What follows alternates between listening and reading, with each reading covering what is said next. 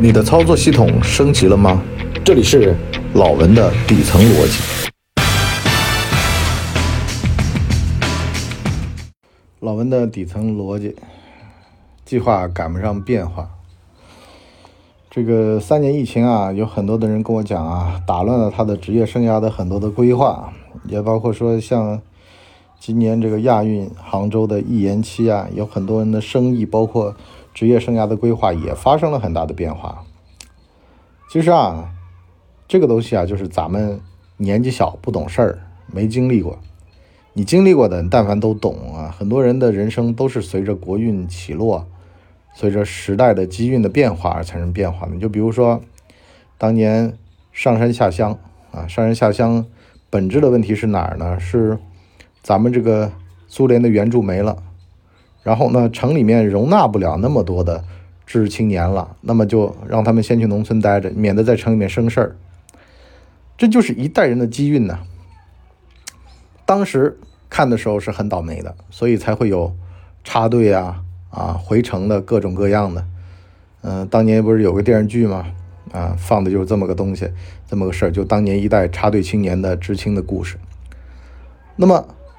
这个文革啊，很多这个右派被打倒，事实上呢，也是一种就是政治上的一种肃清啊，包括有很多的像这种家里面原先很好的，是不是？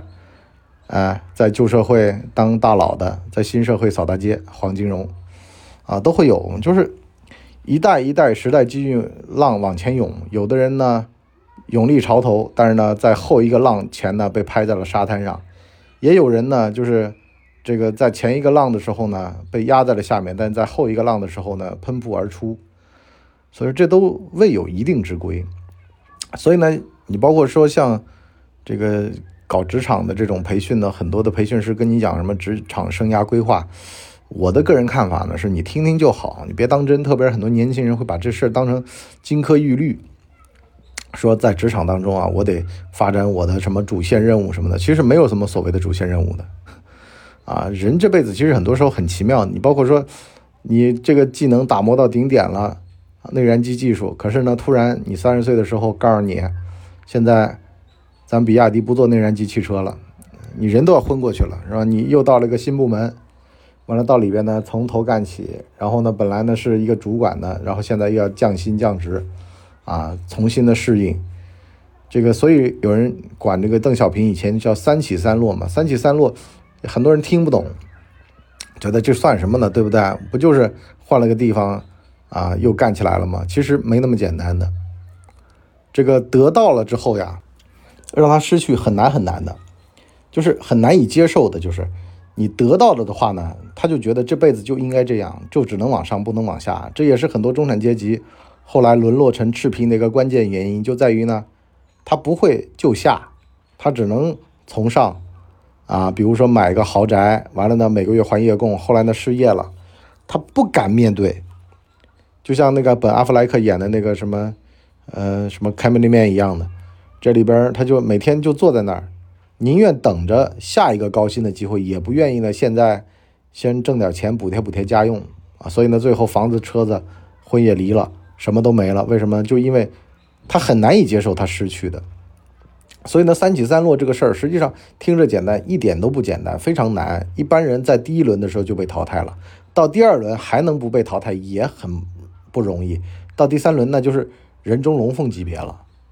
但是呢，很多时候就这样的，在这种高维度的竞争下面，它往往全都是暗流涌动啊。表面上看着这个人气定神闲，其实底下这些风和浪啊，都是打过来打过来，涌过去涌过去的，是吧？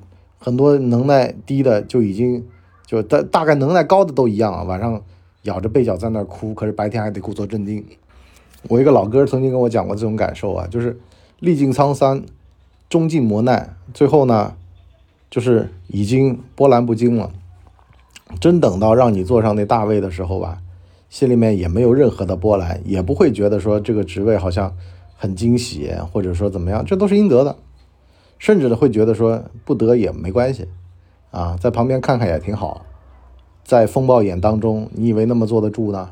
对吧？这都得有一定本事、一定能耐、一定机缘和这个处事圆滑程度的人才能够把这个事儿给处理好的。所以呢，年轻人啊，听我一句劝啊，该给你的夺不走，不是你的呀，你就算是扒拉着啊，指头往死了掐住也没用，一阵风也就吹走了，因为那玩意儿可能是个沙，握不住的沙嘛，你也越越掐得越紧，它跑得越快。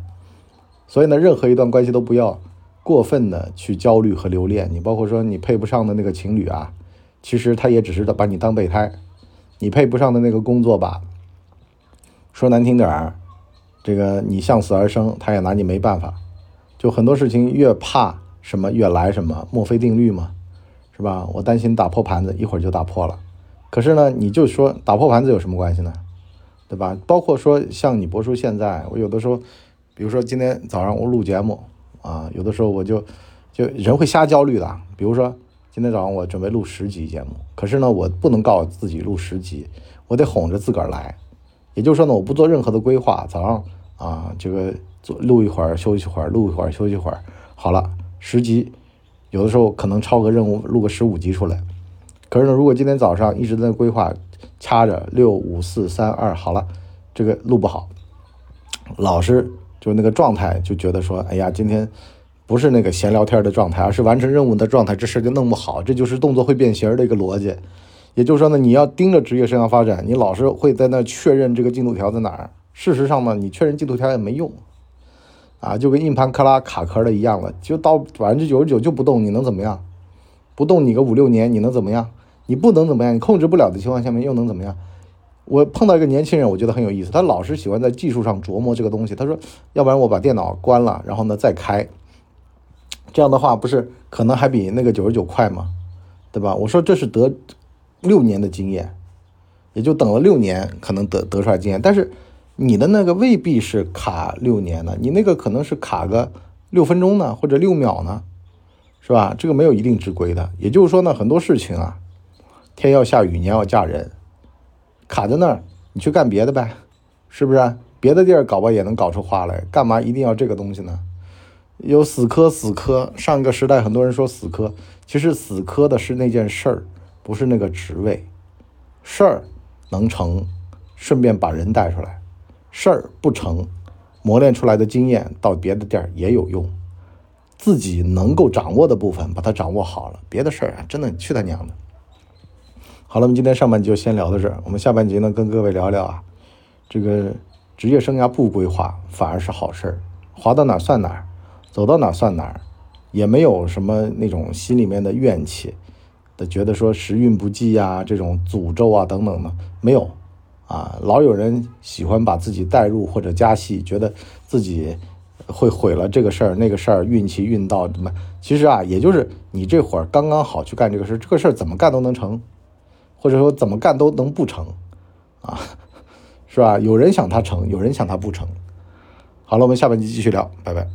我们的节目一般在周二和周五更新，如果有加更的话，应该会是星期日。